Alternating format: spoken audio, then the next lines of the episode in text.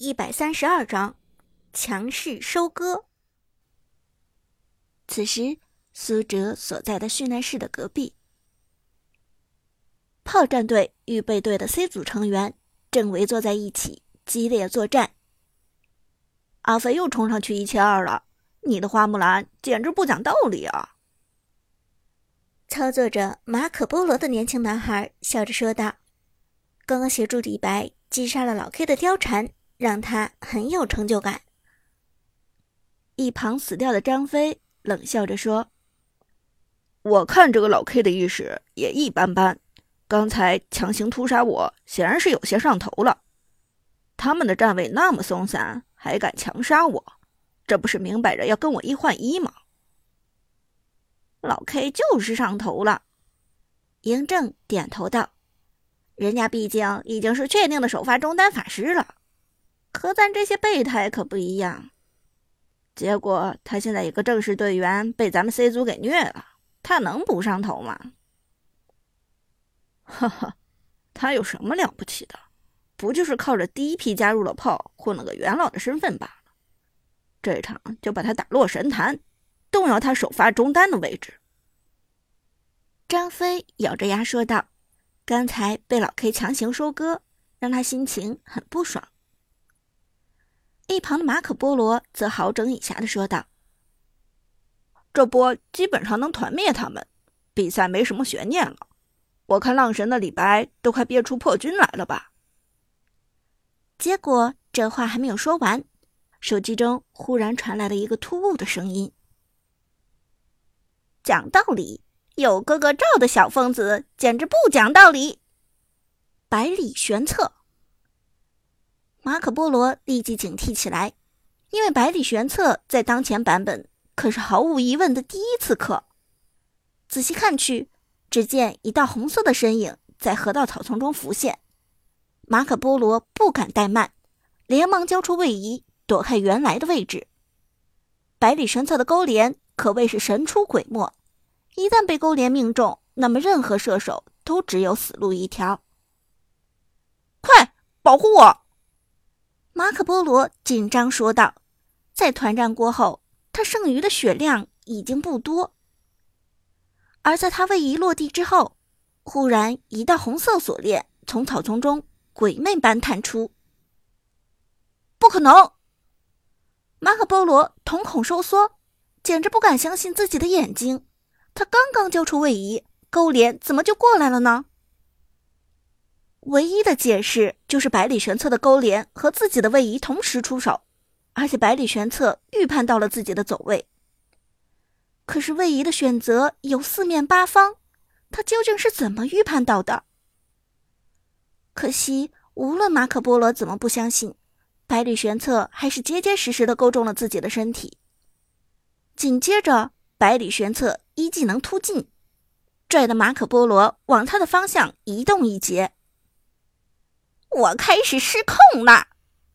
百里玄策疯狂的甩起勾镰，将马可波罗投掷到身体的另一端，紧接着一个大招穿梭，打出高额伤害，击杀。苏哲拿下全场比赛第二个人头。杀人后的百里玄策被动技能被激活。疯了一样在河道中奔驰起来，而 C 组的嬴政也被貂蝉打成残血，现在的情势非常危险。快跑，嬴政，快跑！马可波罗大声吼道：“他知道现在的百里玄策不可阻挡。”嬴政连忙开启二技能，增加移动速度，同时转身朝着防御塔的方向跑去。百里玄策和嬴政还有很长的一段距离。而且开启了二段王者守御的嬴政，移动速度并不比百里玄策慢多少。以这样的差距，百里玄策追上嬴政的机会不大。但就在所有人为嬴政松了口气的时候，苏哲的百里玄策直接甩中勾连，命中了远单的一辆攻城炮车。警报！开大警报！苏哲的百里玄策勾中炮车后。直接衔接三技能顺连闪，一个超长距离穿梭到了炮车的另一端。百里玄策的大招不光能够打出伤害，抵挡伤害，更重要的作用是位移。如果碰触到地形边缘，那么百里玄策的三技能可以做出一个超长距离的位移，极限距离几乎等同于最长勾连状态的二倍。因此，苏哲的百里玄策一瞬间就到了嬴政的身后，只不过此时的他暂时没有二技能而已。什么？嬴政吓了一跳，他没有想到 A 组始终不显山不露水的百里玄策如此风骚，而且在嬴政给出反应之前，苏哲的百里玄策直接交出一技能切换远程攻击，三次最远端勾连命中嬴政，打出减速和暴击，成功收割人头，double kill，双杀。凭借着神乎其神的进场时机和细腻风骚的操作，百里玄策直接斩获双杀。浪神，给我报仇啊！死掉的嬴政不甘心的喊道，他的希望全部寄托于刺客李白身上。玩李白的是一个目光阴鸷的男生，他叫小浪，是目前预备队里最好的刺客。因为信任小浪的水平，所以 C 组将最好的资源全部给了小浪，希望他能够带领大家走向胜利。而小浪到目前为止的表现也的确没有让大家失望，现在的经济雄居全场第一。百里玄策打不过我，我来就让他死。小浪沉声说道：“李白已经做好了正面对抗百里玄策的准备。”而苏哲在拿下两个人头之后，被动依然存在，极高的攻速让他的战斗力强了不少。但点开状态栏看了一眼，苏哲还是暗自摇头。和李白的经济还差着两千块，两千块的差距让就算有被动的百里玄策也不敢冲动。于是百里玄策选择绕河道穿野区离开，还不到与李白正面交手的时候。哼，懦夫！看到百里玄策选择撤离，小浪轻蔑的嘲笑道：“可他又怎么知道，对面的百里玄策从开局就被自己的队友压制，而自己的李白却从一开始就享受到了全队最好的资源？这原本就是一场不对等的较量，根本毫无公平可言。”在苏哲斩获两个人头的同时。C 组的花木兰仍与 A 组的孙尚香和孙膑搏斗。